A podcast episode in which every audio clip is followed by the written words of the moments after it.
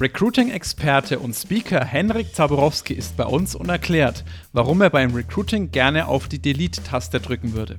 Wir sprechen über die Bedeutung des Lebenslaufs für die Personalauswahl, was es für ein erfolgreiches Recruiting in Zukunft braucht und Hendrik hat viele Quick-Wins, die du für dein Recruiting direkt umsetzen kannst.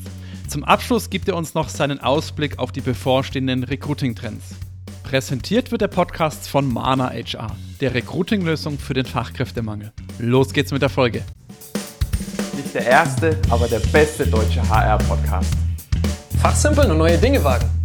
Austausch und Best Practice fördern. Ins Personal muss mehr investiert werden. Wie sieht die Zukunft von HR aus? Henrik, die heutige Folge ist betitelt mit Vergiss Recruiting, wie du es kennst. Was genau sollen wir denn vergessen? Äh, also ehrlich gesagt eigentlich alles.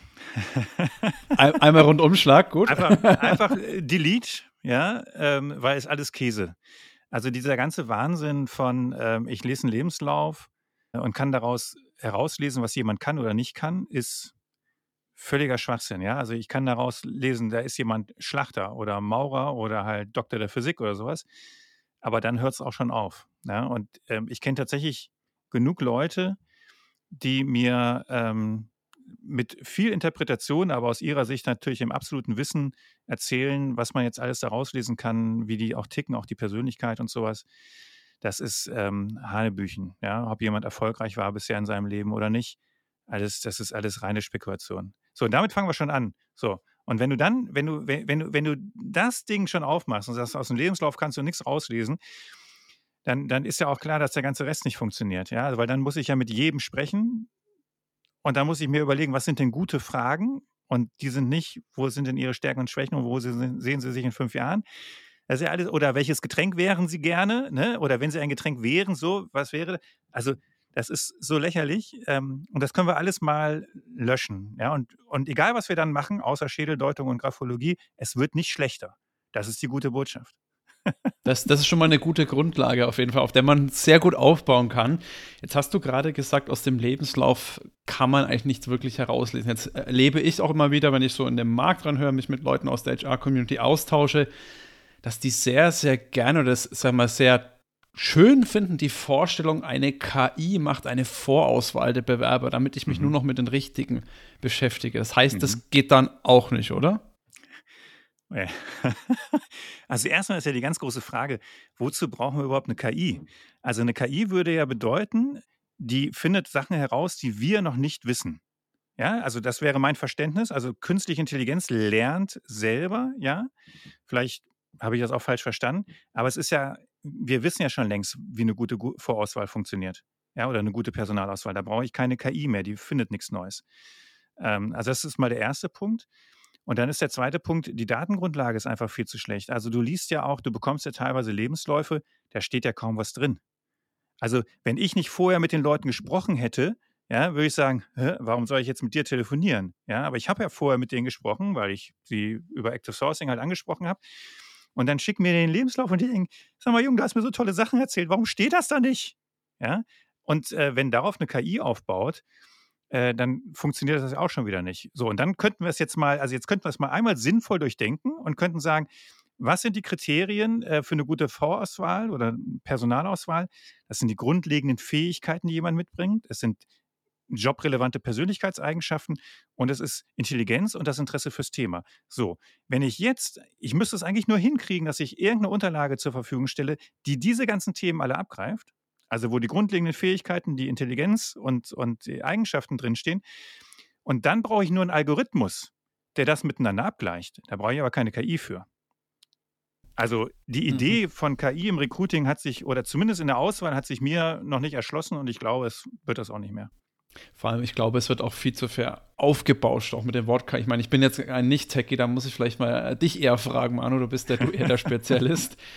Wird es wahrscheinlich auch ein bisschen zu sehr eines aufgebauscht. Und Hendrik, du hast das jetzt schon richtig gesagt, eigentlich sind es teilweise nur Algorithmen oder Listen, die teilweise ja. abgeglichen werden. Mit KI ist er da meistens noch, nur noch ja, ganz schön weit hin, oder, Manu? Ja, ich meine, am Ende des Tages versuchst du halt möglichst viele Daten möglichst schnell und, und, und übergreifend und was wir halt mit unserem Hirn einfach nicht mehr auf die Kette kriegen. Ne? Das versucht dann die KI, versuchst du auf die KI auszulagern. Aber da hast du den äh, Finger wunderbar in die, in die Wunde gelegt, Henrik. Äh, wenn die Daten halt schlecht sind, dann ja. bringt dir alles nichts. Ne? Und da muss ich, muss ich immer an, an, einen sehr guten Kumpel von mir denken, der hat sich äh, nach dem Studium bei einer Firma beworben, wusste, was die suchen im Endeffekt, hat das dann in den Lebenslauf reingeschrieben, hat nicht gestimmt, mhm. äh, hat es dann aber so gut kaschieren können im Endeffekt durch seine Persönlichkeit, mhm. dass ich der festen Überzeugung war, der kann programmieren. Okay. Kommt er nicht. Konnte er nicht. Hat sich das dann äh, im Endeffekt, wusste halt, okay, er wird in zwei Monaten eingestellt oder als Starttermin, keine Ahnung, hat sich da halt die Basics so ein bisschen beigebracht und ist dann damit durchgekommen und ist jetzt seit 10, 12 Jahren bei dem Unternehmen. Und kann bisschen, inzwischen aber ein bisschen besser programmieren. Er kann, er kann ein bisschen besser. das ist jetzt wichtig, ne? Also, absolut, ja, ja, absolut. Ja. Nee, der, der ja. hatte halt Bock auf den Job. Gen ja. Genau diese Sachen, die du gerade gesagt hast. Er hatte Bock darauf, der wollte das lernen. Ähm, der, der wusste, worauf er sich einlässt. Der hat sich eben, ne? Lebenslauf war kompletter ja. Humbug. Das, das, das ist. Das ist ja das, was jetzt auch ein Joe Dirks oder sowas ne, auch aufwirft. Ne? Also, oder, oder es gibt ja jetzt auch die Tipps, so, du musst dein, so musst du deinen Lebenslauf schreiben, damit er von der KI richtig gelesen wird.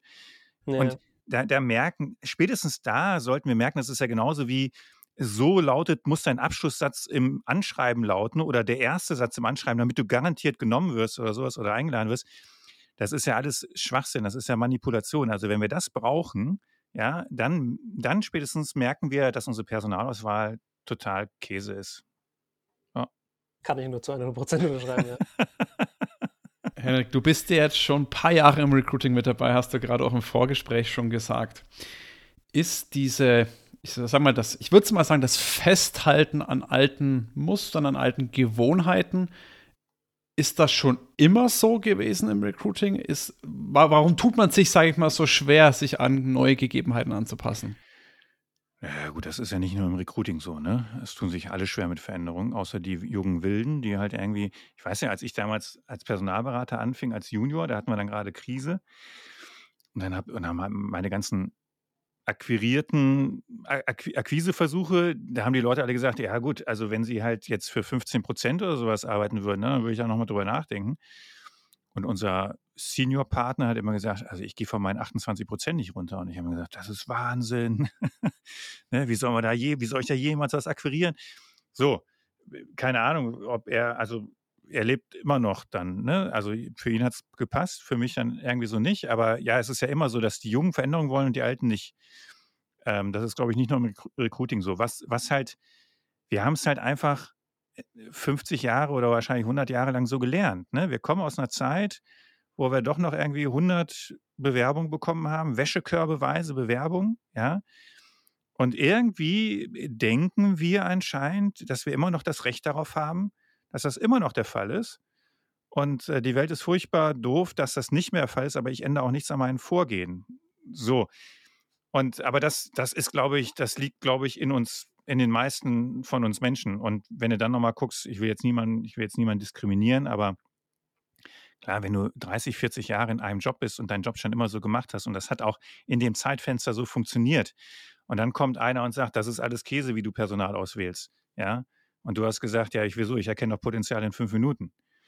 So, das ist, ist ja deine Überzeugung. Also, dass, dass die Leute da äh, keine Lust haben, was zu ändern oder denen das einfach auch. Du bist ja dann nackt. Wenn ich dir sage, pass auf, du liest einen Lebenslauf und du kannst da nichts draus rauslesen, dann, dann, dann sagst du ja, was soll ich denn machen? Ja, genau, keine Ahnung. Ne? Ja, erstmal bist du nackt und das hat, da hat auch keiner Lust drauf. Ich nehme dir ja sämtliche Sicherheiten. Ne? Dein schönes Verständnis. Oh, die hat aber ein schönes Foto. Die hat sich aber Mühe gegeben. Die will, die will wirklich arbeiten. Ja. So ein Käse, ne? Du hast vor ähm, einigen Tagen oder Wochen, ich weiß nicht mal ganz genau, einen LinkedIn-Post gemacht, wo eine der Kernaussagen oder die Kernfrage war, will hier gerade überhaupt jemand einstellen? Ja. War das, hat das, bezieht sich das jetzt nur auf die Auswahl oder bezieht sich das auch noch auf weitere Punkte, die du gerade so erlebst?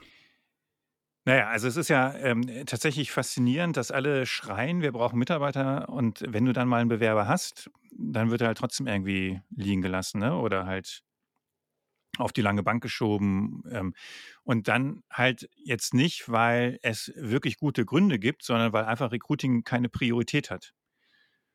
Und das funktioniert halt nicht. Ne? Also dann gibt es halt tausend andere Sachen, die wichtiger sind ach ja, äh, jetzt gucke ich doch nochmal in meinen Posteingang. Ach, da habe ich ja jetzt inzwischen drei Bewerbungen liegen. ja, habe ich jetzt gar keinen Kopf für, muss, muss ich nochmal morgen gucken. Und dann ist es halt wieder eine Woche vergangen oder so. Ähm, und da frage ich mich halt schon, ihr habt doch vorher so geschrien. Was ist denn jetzt? Wo ist denn jetzt der Einstellungsdruck? Und offensichtlich ist der in vielen Fällen tatsächlich nicht da. Ja, das ist total faszinierend, äh, schizophren eigentlich. Aber das ist schon das, was ich erlebe. Oder geht, wir, wir werden beauftragt und äh, haben nach anderthalb Wochen zwei Kandidaten und das heißt ja, der Fachbereich ist jetzt vier Wochen im Urlaub. Und ich habe im Briefing noch gesagt, pass auf, wenn wir jemanden haben, dann müsst ihr schnell sein. Und alle nicken. Ja, aber keiner sagt, ja, wir sind in zwei Wochen, sind wir erstmal im Urlaub. Dann hätte ich gesagt, ja, dann warten wir noch, bis ihr wieder zurück seid. Ne? Weil dann machst du den Kandidaten, die Kandidatin heiß, in Anführungsstrichen, die denkt, oh Mensch, ja, ich könnte mich mal verändern beruflich.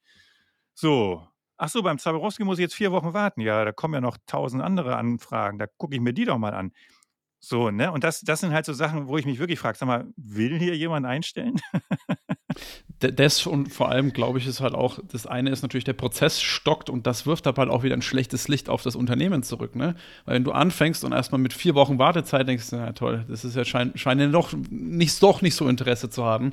Äh, da, ja. da kann ich dir auf jeden Fall nur absolut beipflichten. Jetzt hab, ja. ja bitte. aber ich möchte es ich mal andersrum formulieren. Ich glaube immer noch, dass, dass ähm, Bewerberinnen in Deutschland ja sehr ähm, also leid gewohnt sind. Ja, also die wundern sich ja nicht, wenn sie vier Wochen lang nichts hören. Das ist ja Standard. Aber die Unternehmen, die dann schnell sind, die können sich halt einfach, also du kannst dich ganz einfach positiv abheben, indem du einfach nach zwei Tagen anrufst und sagst, Mensch, Müller, schönen Dank für Ihre Bewerbung. Sieht super aus. Wollen wir uns mal unterhalten? Da freuen die sich ja wie Bolle und sagen, oh, was ist das denn? Ne? So, äh, also äh, mit ganz einfachen Sachen kannst du schon ähm, dich unterscheiden. Das ist sehr interessant. Definitiv. Und den, den Schwung würde ich jetzt auch nämlich gerne schaffen, dass wir uns mal darauf konzentrieren, was kann man denn machen, dass es besser wird, dass es gut wird, weil, wie gesagt, warum manche Sachen nicht laufen, da haben sich schon sehr viele Leute äh, darüber unterhalten. Jetzt hast du einen Punkt schon mal angeschnitten. Gibt es da noch weitere Punkte, wo du sagst, ja, wenn ich die angreife, wenn ich die vielleicht ein Stück weit anpasse, man muss ja nicht immer komplett alles anders machen und auf 180 mhm. Grad drehen, äh, vielleicht so Step by Step, hast du noch so ein paar Quick Wins, wie man das so schön sagt? Ja, also erstmal ganz grundsätzlich, ne, äh, Recruiting ist ja überhaupt nicht kompliziert. Also du kannst auch gar nicht nichts neu erfinden. Ne? Was ist Recruiting? Recruiting ist Kommunikation.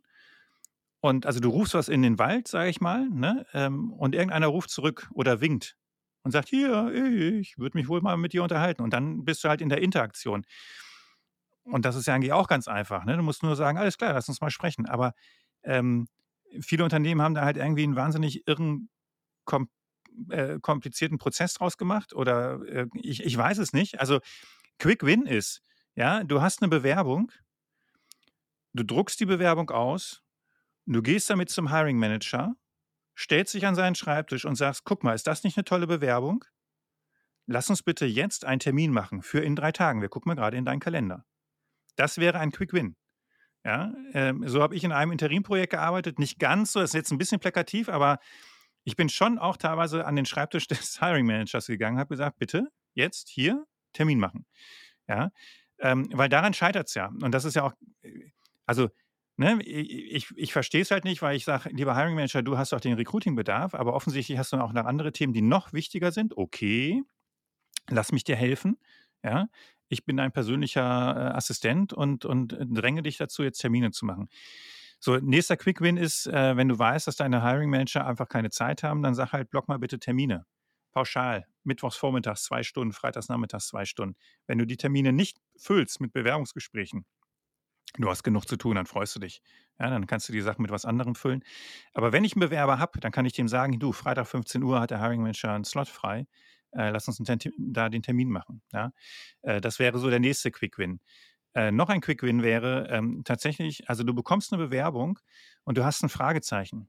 Ja, weil du zum Beispiel sagst, boah, also das Gehalt ist eigentlich zu hoch meint die das ernst? Ja? Oder, sehr schön sind ja immer die Sätze, ich glaube, ich glaube, die ist nicht reisebereit. Ich glaube, ähm, der hat das gar nicht richtig verstanden. Wir sind ja hier an einem ganz anderen Standort. Ne? Der, der wohnt doch in so und so, der, der hat sich doch vertan, glaube ich. Ne? Also dem sagen wir ab. Und dann sage ich immer, Quick Win. Nein, du greifst zum Telefon, sagst, ne? lieber Herr Becker, Mensch, Sie sitzen doch in Leipzig und haben sich hier in München beworben. Ist das ein Versehen oder ist das Absicht? Ach, Sie haben jetzt eine Freundin in München. Ja, herzlichen Glückwunsch. Ja, dann äh, reden wir mal. So, das sind die Quick Wins. Also es ist wirklich operativ, ähm, nur das ist halt wahnsinnig anstrengend, weil du bist immer hinterher. Ja, und das, das, Ich sage ja immer in meinen ähm, äh, äh Webinaren, sage ich immer, ähm, ihr müsst die Hiring Manager an die Hand nehmen. Ja? Ihr seid die Kümmerer HR. So. Und das ist anstrengend, weil du bist immer hinterher. Ja? Ach, du hattest das Interview. Wie ist es denn gelaufen? Gib mir mal Feedback. Mach mal ein Zweitgespräch, wenn du nicht dabei warst. Ne? Willst du nicht? Warum nicht? Was sind die Gründe? Sind die Gründe gut? du bist ja nicht sicher, warum nicht? Wie können wir das nochmal eruieren, ob du vielleicht doch Unrecht hast oder ob, ne? Also, das musst du machen, weil im Zweifel verpennt der Hiring Manager es und dann fragst du nach einer Woche, sag mal, wie ist denn eigentlich das Interview gelaufen? Und der Kandidat wundert sich schon die ganze Zeit. Das sind ja auch so schöne Geschichten. Da kriegst du dann nach zwei Wochen Feedback vom Hiring Manager und der sagt, ja, der Kandidat war super. Und du denkst, ja, aber der super, warum, warum hast du mich nicht am nächsten Tag angerufen und gesagt, wir machen ein Zweitgespräch? Total faszinierend. Also, das sind die Quick Wins. Einfach operativ machen, dran sein, eng dran sein, äh, nie davon ausgehen, dass Sachen selbstverständlich sind. Immer mit dem Schlimmsten rechnen, immer mit der Dummheit des anderen rechnen, auch der Kandidaten. Ne? Nächstes Quick Win. Nie davon ausgehen, dass, dass Bewerber sich richtig verhalten. Die machen auch ganz viel Blödsinn, weil sie es nicht besser wissen, weil sie gerade schlecht drauf sind. Es gibt Missverständnisse. Ähm, auch, auch, also zum Thema Gehalt, ne? Ähm, Herr Becker, warum, Sie haben jetzt da 70.000 drin stehen. Verdammt, das ist echt, das ist echt eine Nummer, ne? Habe ich jetzt nicht mit gerechnet. Mal ganz ehrlich, jetzt unter uns. Ist das jetzt einfach nur gezockt? Oder ist das eine realistische Erwartung? So, und wenn dann einer ehrlich sagt, ist, dann sagt er auch mit Zorowski, ja, ganz ehrlich, es ist nur gezockt. Ja, ich sage, dann haben sie jetzt zu hoch gezockt. Können wir das nochmal irgendwie korrigieren? Können wir mal auf 60 gehen? Ja, können wir auch. Ich alles klar. So, also das sind die Quick Wins. Mitdenken, kommunizieren, machen. Absolut. Ganz kurz, bevor ich meine eigentliche Frage, die ich im Kopf hatte, gleich stelle. Du hast jetzt gerade gesagt, auch mit dem Thema Gehalt. Ist das was, was vor allem, ich war ja auch mal Personalberater, das, da ist man auch ein Berater, ist es sozusagen auch im, im Team, sage ich mal, des Talents, kann sich da auch so ein bisschen auf deren Seite stellen, sagen, hey, ich möchte das einfach mal ein bisschen drehen, sagen, hey, du, das ist unrealistisch, ich möchte, ich möchte, dass wir das meiste für dich rausholen. Mhm. Aber, und dann so die Ehrlichkeit, kann das jemand vom Unternehmen selbst? Sind da die Bewerber überhaupt so offen? Wie ist da deine Einschätzung? Dass die also, dann wirklich dann sagen, okay, ja, also 60, das ist meine absolute Schmerzuntergrenze, weil als mhm. Personalberater spricht man oft sehr, sehr offen mit den Leuten. Ja, äh, absolut. Geht das ja. auch im Unternehmen? Ja, ist ich meine, gut, ich war ja mal anderthalb Jahre in-house. Ähm, ja, ich meine, ich habe den Leuten dann schon gesagt, also pass auf, du kannst versuchen, jetzt so ein Absolvent, damals zu der Zeit, du kannst 60.000 versuchen, aber ich sage dir mal ganz ehrlich, eigentlich ist bei uns bei 55 Schluss. Also ich will nicht ausschließen, dass der Chef sagt, du bist so super, du, ich nehme dich auch für 60, aber es wird halt immer schwieriger dann. Ne? Also dann musst du richtig, richtig überzeugen. Also ich finde schon, dass das geht. Aber ja, natürlich bist du als Personalberater nochmal ein bisschen neutraler und, und ähm, da erzählt ein Bewerber auch nochmal vielleicht einen Satz mehr, den er halt dem Unternehmen erstmal so nicht erzählt. Ne?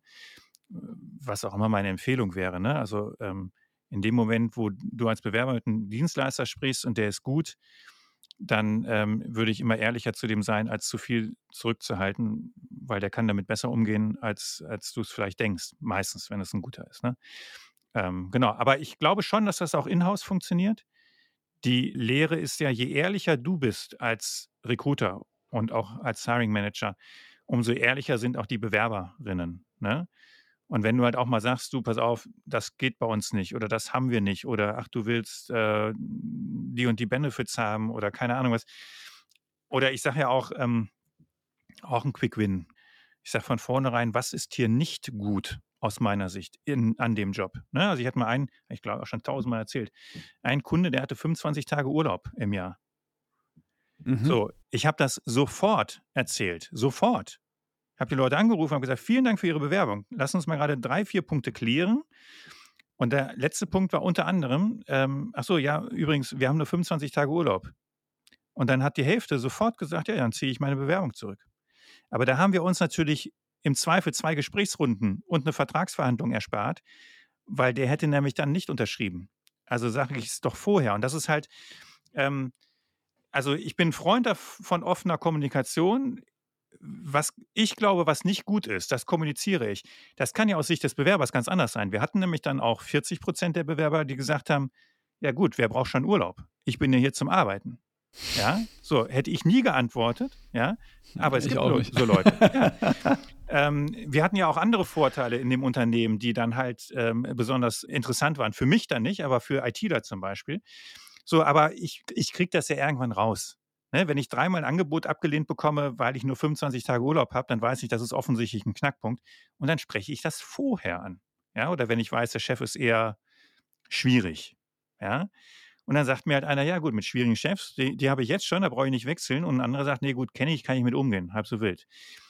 So, und wenn ich aber so offen bin, dann sind die halt tendenziell auch offener und sagen mir auch dann mal, ja, pass auf, äh, hier damals so bei der Station, das das lief nicht so gut, da habe ich irgendwie missgebaut. Oder kann, ich habe beim Gehalt, ich habe ein bisschen gezockt, ne? Also ich, ich würde auch für ein bisschen weniger kommen oder so, ne? Oder wenn ihr mir das und das anbieten würdet, boah, das wäre schon. Also das, das sind die Quick Wins. Je ehrlicher du bist, umso ehrlicher sind die anderen auch. Und wer dich verarschen will, ganz auch ganz wichtig, der wird es auch machen. Das kriegst du dann auch nicht raus. Jetzt hast du schon eine ganze Menge Quick Wins genannt, hast eingangs gesagt, es ist aber auch wichtig, eine, dem Recruiting eine Priorität zu geben. Ja. Jetzt meine Frage oder das, was ich mir gerade stelle. Ich, ich sehe gerade in meinem Kopf so drei Optionen, wie man das erreichen kann. A, ich strukturiere mich als HRler, wenn ich ein generalistischer HRler bin, mit vielen Themen anders um, muss einfach die Prioritäten mehr aufs Recruiting setzen. Mhm. B, ich muss mein Team vergrößern, weil wir einfach nicht genügend Leute sind. Oder C, ich spezialisiere mich rein aufs Recruiting. Das heißt wirklich auch HR, ich will jetzt nicht sagen vom Recruiting splitten, aber dass man nicht alles macht, sondern halt wirklich nur Recruiting und jemand anderes macht nur Personalentwicklung. Mhm. Was hältst du da für den effektivsten und vielversprechendsten Weg? Ah, kommt jetzt die übliche Beraterantwort, es kommt drauf an. Ne? Also, die was soll ich ja auch sagen? Alle Wege sind möglich. Ne? Es kommt auf die Situation drauf an. Also grundsätzlich würde ich sagen, Recruiting kannst du heute eigentlich nicht mehr nebenbei machen, außer du hast halt nur fünf Stellen im Jahr, die du zu besetzen hast. Ja, dafür dann einen Recruiter einstellen, dann erschießt er sich auch, weil er sagt, boah, ist mir langweilig. Ne? Ähm, also wenn du einen hohen Recruiting-Bedarf mhm. hast oder einen permanenten Recruiting-Bedarf, dann ist es schon sinnvoll, auch wirklich Leute zu haben, die nichts anderes als Recruiting machen. Und dann würde ich da sogar auch so weit gehen zu sagen, jetzt fang nicht an, der macht Recruiterin A macht mal einen Controlling-Job, mal sucht sie einen Java-Entwickler und mal die Assistentin der Geschäftsführung und mal jemand aus der Produktion, weil das sind alles komplett unterschiedliche Suchprofile, die du auch anders angehen musst. Ja, und da fehlt dann einfach irgendwann ähm, das Know-how und auch das Marktwissen. So, sondern würde ich halt sagen, hey, wir suchen immer 20 ITler. Ja, dann würde ich sagen, okay, es gibt eine Person, die macht nur IT-Recruiting. Eine Person macht, ich sag mal, HR und Finance keine Ahnung, ja. Und eine macht Marketing und Vertrieb oder so. Also so würde ich mich dann halt aufstellen. Oder dann halt Ingenieure und die anderen Blue Color und so. Ähm, aber dafür musst du natürlich auch den Bedarf haben. Und, und wenn du halt weniger Stellen hast, dann kannst du dich halt weniger spezialisieren. Dann bist du halt doch eher der Allrounder, ja. Ähm, und ja, du musst dir dann in dem Moment, wo du Recruiting-Bedarf hast, musst du Recruiting-Priorität einräumen. Ist einfach so. Ich sehe es ja beim Sourcing. Ne? Also ich habe jetzt ein Team von zwölf Leuten und ähm, wenn ich versuche, noch irgendwo im Projekt Active Sourcing zu machen, das kannst du vergessen, weil ich habe so viele unterschiedliche Themen, Aufgaben, ähm, äh, da, das schaffe ich gar nicht mehr. Das kann ich mal machen, so unterstützend. Ne? Ich habe dann einen Mitarbeiter, Mitarbeiterin, die macht halt Sourcing dann für ein Projekt und dann habe ich irgendwie mal Bock drauf und brauche mal so drei Stunden fokussiertes Arbeiten und dann sage ich so, ich source jetzt ne, für die Stelle. Das kann dann funktionieren, aber damit besetze ich in der Regel die, die, die Position nicht. Da muss ich ein bisschen mehr Zeit und Aufwand äh, reinpacken. Ne? Und obwohl ich äh, ein sehr guter Recruiter, Sourcer bin, ja, wenn ich nicht die Zeit habe, kriege ich es nicht hin. Das ist einfach so. Ganz kurz, wenn dir die Folge bislang gefällt, dann würde ich mich sehr freuen, wenn du unseren Podcast jetzt abonnierst. So wirst du auch direkt informiert, wenn die nächste Folge online ist. Danke und weiter geht's. Das wollte ich nämlich gerade fragen. Was, was heißt denn Prio im, in Reality, sag ich mal? Ne? Heißt Prio, was ich jetzt so ein bisschen raushöre, ich block mir dafür Zeiten, dass ich in von, keine Ahnung, Montag, Mittwoch, Freitag von 8 bis 12 mache ich Active Sourcing. Ja, das mhm. source ich halt und fertig. Und das, mhm. dadurch rückt die Prio dann hoch. Wenn ich da jetzt drauf, drauf schreibe Prio 1, ne, dann mhm. hat es Prio 1. Aber, ja. aber ist auch schön, dass da äh, schon so ein Label drauf hängt. Ne? Wenn, wenn man ja. nichts dafür macht, dann, dann, ist das Label halt sinnlos. Das heißt, wie, wie würdest du Priorität, sage ich mal, in der im Real Life, im Daily Business, im, im Doing quasi dann umsetzen oder was, was empfiehlst du deinen Leuten? Ja, gut, aber das ist doch auch jetzt, ich bin ein unheimlich schlecht strukturierter Mensch. Also vielleicht fragst du jetzt gerade den Falschen. Aber mal, mal ganz, ganz offensichtlich, ich, ich muss heute eigentlich noch zwei Dossiers schreiben. Die Kandidatenprofile müssen raus. Ja, so. Ähm, ich habe zwei Anrufe gekriegt für zwei Vorträge. Da wusste ich natürlich noch nicht, dass das Anrufe sind. Da bin ich halt rangegangen. So, die haben mich auch jeweils zweimal eine halbe Stunde im positiven Sinne aufgehalten. Ja? Dann will noch ein Mitarbeiter was von mir. Wir haben eine interne äh, internes Training immer eine halbe Stunde bis Stunde freitags. Da bin ich diesmal auch reingegangen, weil ich eigentlich Zeit hatte und dachte, ah ja, kannst ja danach dann die Dossiers machen. So, ich habe die Dossiers immer noch nicht geschrieben. Ja, ähm, das ist jetzt aber auch zeitunkritisch, weil auf dem Freitagnachmittag wird mein Kunde garantiert nicht mehr sagen, hurra, den rufe ich jetzt an und mache einen Termin sondern da geht es auch, wenn ich den am Montag noch schicke. Ich muss es nur halt irgendwann fertig kriegen. So, ich muss, aber also ähm, Priorisierung heißt, was ist zu tun? Ja, also was ist dringend und wichtig? Ja, was ist zeitkritisch? Ähm, und äh, ne, wenn ich eine Präsentation halten muss in zwei Wochen, da setze ich mich äh, den Tag vorher dran und baue die. Das mache ich nicht jetzt. Ja, also ich zumindest. Also priorisieren, ich meine, ihr kennt auch, ihr wisst auch, wie ihr eure Aufgaben priorisieren müsst, oder? Was ist wichtig? Ja, klar. Ich, ich, ich frage da wirklich äh, ehrliche Frage. Okay. ich bin da, ich, ich werfe da auch manchmal Sachen um und habe dann irgendwelche Entwicklungsblöcke, wo ich halt sage, da entwickle ich jetzt. Und also, dann das, kommt das halt wieder ein Kundentermin rein, wo ich halt sage, ja. Ja, Manu, pass auf, das Problem ist doch, das Problem ist doch, dass wir immer die Sachen aufschieben, wo wir nicht so richtig wissen. Was machen wir jetzt damit? Ja, oder wo es ein bisschen mühsam wird. So, das ist auch der Grund, glaube ich, dass Personalauswahl so lange dauert bei den Unternehmen, weil du hast da Führungskräfte, die sagen, ja, was mache ich jetzt mit dem? Ist kein eindeutiges Profil, ist keine Absage, ist aber auch kein Hurra, den muss ich haben. Ha, ha, ha, ha. So, ja, ach, ich überlege nochmal. Ja, nie. und dann kommt man nicht Bringt dir nichts, ne? So, dann überlegst du halt eine Woche und dann weißt, bist du immer noch nicht schlauer.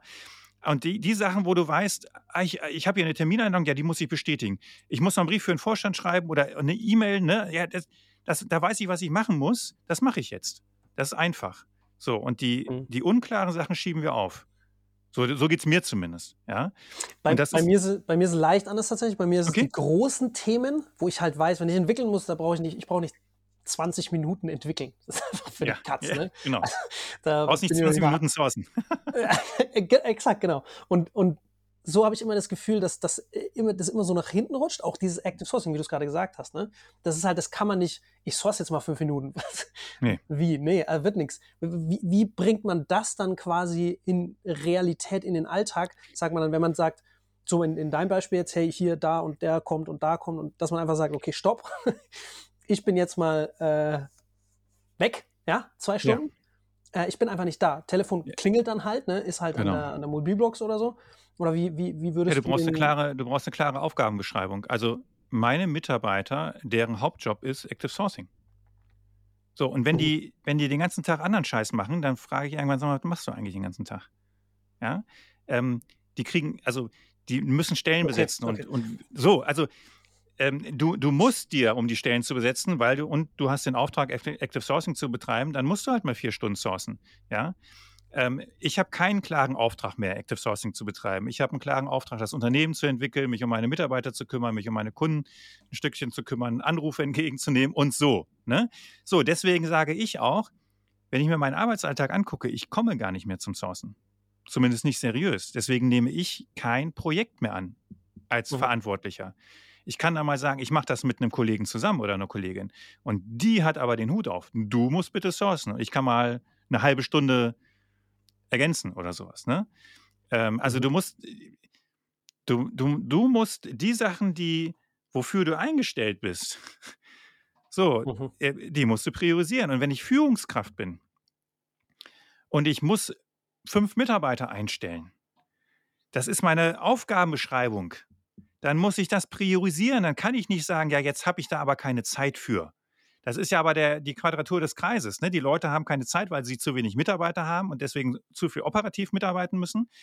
Und deswegen kriegen sie Stellen nicht besetzt, weil sie sich nicht ums Recruiting kümmern müssen. So, aber ein Tod musst du sterben. Da musst du sagen, nee, mhm. es bleibt halt operativ was liegen. Also, äh, ich habe ja jetzt in den letzten Monaten nochmal drei, vier Mitarbeiterinnen eingestellt. Ja, ich habe durchgearbeitet. Ich habe am Wochenende mich um die Technik gekümmert. Ich mache das ja alles dann selber. Ne? Also Technik bestellen, einrichten, ähm, mich um die ganzen arbeitsrechtlichen Sachen, Anmeldung, Steuerberater und sonst irgendwas kümmern, da komme ich halt sonst nicht zu. Also habe ich es am Wochenende gemacht. So, jetzt, jetzt ist das durch. Jetzt habe ich wieder Zeit am Wochenende. Ja, so. Ähm, und äh, du musst es ja priorisieren. Also es geht ja gar nicht anders. Und wenn du dann sagst, gut, andere Sachen kann ich auch nicht liegen lassen, dann musst du halt mehr arbeiten. Oder du musst halt mal entscheiden, nee, dann bleiben andere Sachen liegen. Und da wäre halt die Frage, kannst du was delegieren? Die andere Frage wäre ja auch, kannst du was im Recruiting delegieren? Wenn du keine Zeit hast, einen Bewerber zu interviewen, dann hol jemanden aus deinem Team, dem du das zutraust und sag, du machst bitte Erstgespräch. Und wenn du einen guten Eindruck hast, dann gehe ich ins zweite rein. Also finde Lösung. Das ist Führungsaufgabe. Mhm. Weil das nämlich, das ist mir vorhin ein paar Mal äh, durch den Kopf, Kopf gegangen, wie du dazu gesprochen hast, dass gerade die Hiring Manager das halt nicht unbedingt in ihrem Aufgabengebiet sehen. Ne? Äh, komisch, ne? Dieses ganze Thema Recruiting, ja, äh, kann man sich jetzt drüber Ich finde es komisch. Äh, ich, ich, absolut, absolut. Aber ich kenne es halt auch, ne, auch Abteilung geleitet und dann schlägst du halt mit der stumpfen Axt immer weiter, ja. äh, solange es halt irgendwie, irgendwie geht, anstatt ja, mal kurz fünf Minuten so. zu nehmen. Also ich, ich kenne das Thema. Deswegen, ich glaube, ich glaube, da kommen deine Quick Wins von vorhin ziemlich gut rein, äh, weil die, die HR ist explizit dafür eingestellt. Der Teamlead ist, ist Teil davon, ne? aber mhm. da ist mhm. halt das Operative wahrscheinlich, wenn du jetzt äh, den, jeden Teamlead der Welt fragst, dann äh, bin ich mal gespannt, wo da Recruiting mhm. an welcher Stelle ja. steht, ja. gegenüber dem Operativen. Ne? Das ja. heißt, da ist halt dann der, der, der HR, das HR-Team, sage ich mal, sehr, sehr wichtig, das Recruiting-Team wichtig. Eben, was du vorhin gesagt hast, geh da hin, nimm die bei der Hand und sag, hey, was ist jetzt hier? Ne? Du hattest vorhin ein Gespräch. Wie war's? Ja, nicht genau. Erst in der Woche, ne? nicht, nicht genau. warten drauf, ne? was, was ich so ein bisschen das Gefühl habe, dass HR halt gerne macht. Ich warte jetzt, bis was zu, mir zugetragen wird und dann reagiere ich halt, ne? Und, anstatt genau. jetzt proaktiv auf dem zuzugehen und zu sagen, hey. Und zwar auch aus denselben Gründen. Ne? Also, also ein Hauptgrund, auch HR ist ja tendenziell eher überarbeitet. Wenn du 70 Stellen betreust, und ich kenne so viele Recruiter, die haben 50 bis 70 Stellen, dann machst du ja nichts mehr proaktiv. Da, da, da kümmerst du dich um den, der am lautesten schreit gerade, ne? ja. der am Vorstand nächsten ist, ja, oder ähm, sonst irgendwie was, oder der dir Drohmails schickt. Und das, was, was, was vielleicht gerade irgendwie auf der Hand liegt. Aber da bist du nicht mehr in der Lage, proaktiv zu wissen, ach ja, die drei Teamleiter hatten ja ein Interview, ne? Da muss ich mal nachfragen. Also die sind ja tendenziell auch eher landunter. Und da muss man halt auch dazu sagen, es ist halt auch unangenehm manchmal. Also HR hat das auch nicht gelernt, zu stören. Ja? Also zu sagen, so, hier, du hast jetzt das Interview gehabt, erzähl mal. ne? oder, oder zu hinterfragen. Also, lieber Hiring Manager, Warum lehnst du mir den Kandidaten ab? Warum glaubst du, dass der nicht passt? Erklär's mir. Hat HR früher nicht gemacht. Ja, dann kam dann halt, nö, ich glaube, der passt nicht. Ach so, ja, okay. So, können wir uns halt nicht mehr leisten. Ne? Und von daher ähm, muss ja HR da auch äh, äh ein, einen Riesenwandel durchmachen. Auch die können nicht mehr 70 Stellen betreuen ja, und sich nur aufs Administrative beschränken. Da besetzt du keine Stellen mehr. Das, das kannst du knicken. Das ist so. Ne? Also vor allem das, ähm, das, Recruiting wird ja auch immer facettenreicher, weil ich meine, das, was man als Recruiting bezeichnet, mittlerweile gibt es ja schon so einen Trend, dass viele Leute mehr in Talent Acquisition tätig sind. Das heißt, für Recruiting ist ja nicht nur, ich lese ein paar Lebensläufe und organisiere ein paar Interviews. Das ist mhm. ja eigentlich, hat man die e-, Elif Thunstedt gesagt, das ist kein moderner Recruiter, keine moderne Recruiterin, sondern heutzutage geht es auch darum, Personalmarketing. Ich muss schauen, mhm. dass meine Karriereseite cool ist. Ich muss mhm. mal ein paar Sonderaktionen machen. Ich muss mir da mal über Kampagnen Gedanken machen oder mir zumindest, wenn ich das nicht selber kann, mir Unterstützung holen. Also das ist ja auch was, was wir bei Manage einmal wieder erleben. Und ich glaube, das ist auch ein, ein Fakt, der noch viel zu unterschätzt wird. Von, ja. Gerade von den äh, äh, Entscheider, Entscheiderinnen von der Führungsetage, dass das ja auch immer komplexer wird. Dass ja. die, man, die, allein dieser Schlüssel, was du jetzt gerade genannt hast, ein Recruiter hat 70 Stellen, allein das ist ja schon Wahnsinn. Wenn man jetzt aber bedenkt, dass der nicht nur das Organisator, sondern idealerweise auch noch dafür äh, Stellenanzeigen und Kampagnen schalten soll und auch noch nebenbei einen Talentpool aufbauen kann, damit mhm. wir es in Zukunft leichter haben. Ja, kann ja eigentlich gar nicht nee. funktionieren. Genau. Dementsprechend wäre meine Abschlussfrage jetzt nochmal an dich, Hendrik. Du bist ja äh, jetzt schon sehr, sehr erfahren im Recruiting, hast schon wahrscheinlich auch viele Zyklen dadurch gemacht. Was siehst du denn? Was ist deine Prognose? Was kommt denn in der nächsten Zeit im Recruiting auf uns zu? Gibt es vielleicht auch bestimmte Trends, Entwicklungen, die du, der, die du da gerade kommen siehst? Ähm, also, ja, Prognosen sind schwierig, wenn sie die Zukunft betreffen. Ähm, ne, das ist halt genau der Punkt. Tendenziell würde ich halt sagen, es, es bleibt so schlimm und wird noch schlimmer. Also wenn wir uns mal demografisch das angucken, wer alles in Rente geht in den nächsten Jahren und wie viele Leute eben nicht hinterherkommen, weil sie nicht geboren wurden, aber tendenziell ein Problem. Dass sich das durch Automatisierung lösen lässt, sehe ich zeitnah auch noch nicht. Ich meine, das ist ja die große Philosophie. Ne? Äh, die einen sagen, wir werden in Massenarbeitslosigkeit äh, rennen, weil Automatisierung die Jobs killt und die anderen sagen, wir werden Vollbeschäftigung haben, ähm, weil das halt nicht funktioniert mit der Automatisierung. Ähm, ich glaube, es wird weiter so schwer sein und tendenziell ist es eigentlich so, dass du heute schon mit einem Kandidaten, Bewerber, wie auch immer, sprechen musst und sagen musst, hey, welchen Job wünschst du dir denn? Dann gucke ich mal, ob ich ihn bei uns habe.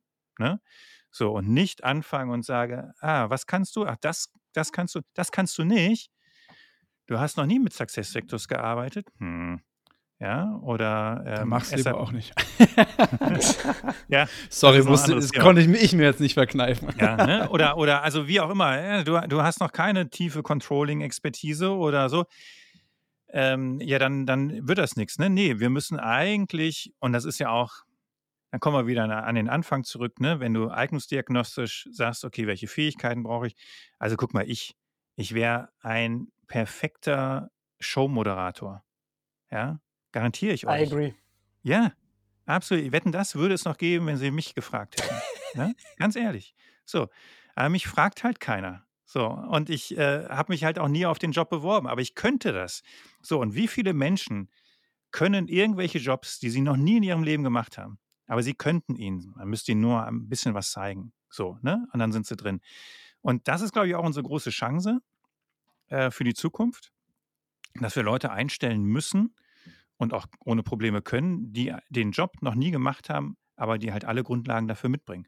Und das ist eigentlich nur eine Barriere bei uns im Kopf. Ja, ich habe einen jungen Mann hier eingestellt, der kommt aus dem Textilhandel, aus dem Einzelhandel und aus der Versicherung. Der hat vorher noch nie Recruiting gemacht. Der Junge ist super. Der bringt alles mit von den Fähigkeiten, der hat Bock drauf, der ist clever, der ist kommunikativ, der ist empathisch. Natürlich kann der den Job, auch wenn er den noch nie vorher gemacht hat. Und so gibt es ganz, ganz viele andere Jobs, die die Menschen auch machen könnten.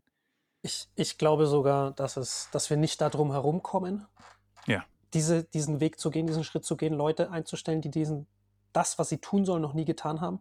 Schlicht und ergreifend, weil sich alles so schnell verändert. Mhm. Ich sehe das in der Entwicklung. Ja. Gefühlt kommt jeden Tag eine neue Programmiersprache raus. Ja. Das ist ja. crazy. Die kann ich gar nicht alle können. da gibt es ja auch so einen mhm. geilen LinkedIn-Post hier. Äh, wir suchen jemanden, der zwölf Jahre Docker-Erfahrung hat. Ist mhm. jetzt äh, Kubernetes was. Äh, die Technologie gibt es ja seit sechs. Wie soll der zwölf Jahre? Das geht gar nicht. Mhm. Also man wird das entwickelt sich so rasend schnell. Du wirst nicht darum herumkommen, Leute einzustellen, die das noch nie gemacht haben mhm. und die du dann einfach nur in diese Richtung bringst, weil es nur immer schneller gehen wird. Mhm. Die Welt hat jetzt mal kurz innegehalten. Man sieht jetzt, wie viel schneller sie nachzieht ja. im Endeffekt. Ja. ja das heißt, äh, sehr, sehr guter Punkt. Kann ich nur zu 100% unterschreiben. Ich glaube, um diesen, da, daran sollte man sich eher schnell als langsam gewöhnen. Ja, Leute stimmt. eben einzustellen, die das noch nie gemacht haben. Ja. Henrik, wenn es jetzt da draußen Leute, ZuhörerInnen gibt, die sagt, ja, schade, dass es mit der Moderatorenkarriere beim Henrik nicht geklappt hat, aber hm ich würde trotzdem gerne mehr von ihm hören, mehr von ihm sehen. Was ist denn da der beste Kanal? Oder vielleicht können sich die Leute auch mit dir direkt austauschen. Wie kann man denn mehr von deinem Wissen profitieren? Also zum Beispiel meinen Podcast reinhören, ne, der Hart Saborowski Podcast. Ähm, ja, es gibt ein paar YouTube-Videos von mir. Also tatsächlich, wenn mich jetzt zehn Leute auf LinkedIn anfunken und sagen, Zaborowski, ich wollte mich mal mit Ihnen austauschen, dann kriege ich die Krise, weil ich dafür gar keine Zeit habe. ist dann immer schwierig. Ne? Also ich habe so viele un unbeantwortete Anfragen auf LinkedIn oder so oder auch in meinem E-Mail-Postfach, weil ich dann immer situativ entscheide, ist das jetzt gerade, habe ich jetzt gerade Zeit für, ist das jetzt gerade interessant für mich? Nein? Ja, sorry, dann musst du, rutschst du nach unten und dann habe ich dich irgendwann vergessen. Ist ein bisschen arrogant, aber ja, also ähm, ja, äh, funkt mich einfach an und wer was von mir will, muss ein bisschen hartnäckig sein oder mit einem Auftrag winken. Also dann reagiere ich sofort. Aber wer jetzt sagt, wer jetzt sagt, ich wollte mich mal mit dir austauschen, dann sage ich, mh, hm, ich, solange ich nicht weiß, worum es geht. Oder machen wie die Leute, die ihren Lebenslauf für die KI machen, dem Auftrag winken und sagen, äh, ich wollte doch nur mit dir sprechen. genau, genau, genau, genau, liebe Leute, ich packe euch das nochmal in die Show Notes rein, dann könnt ihr, wie gesagt, zumindest mal in den Podcast reinhören, kann ich nur echt empfehlen. Ist eine tolle ja, Sache. Kommt An jetzt auch die nächste Folge mit dir raus. Dominik. Genau, das, da könnt ihr mich dann auch mal hören, äh, wenn, ja. wenn, ich beim Hendrik zu Gast war. Genau, perfekt. Hendrik, ich danke dir ganz herzlich. Äh, waren wirklich sehr gute Impulse. Ich denke, vieles ist jetzt nichts, wo man das Rad komplett neu erfindet, aber ja. extrem wichtig, dass wir das wirklich auch mal machen, da ins Tun kommen. Ich glaube, das ist das Wichtige und vor allem das Schöne ist, die, die Baseline, wie du vorhin auch eingangs gesagt hast, ist noch relativ niedrig. Das heißt, mit wenig kann man momentan noch sehr, sehr viel erreichen. In diesem Sinne, danke, dass du da warst. Sehr gerne. Hat Spaß gemacht. Danke auch von meiner Seite. Ciao. Jo, tschüss. Wie du merkst, geben wir uns immer sehr große Mühe, wertvollen Content für dich zu schaffen, den du dann auch kostenlos bekommst. Wenn dir jetzt unser Podcast gefällt und du uns auch weiterhin dabei unterstützen willst, dann abonniere jetzt unseren Podcast auf der Plattform deiner Wahl und wir freuen uns auch über deine Bewertung. In diesem Sinne, mach es gut und bis zum nächsten Mal. Ciao, ciao.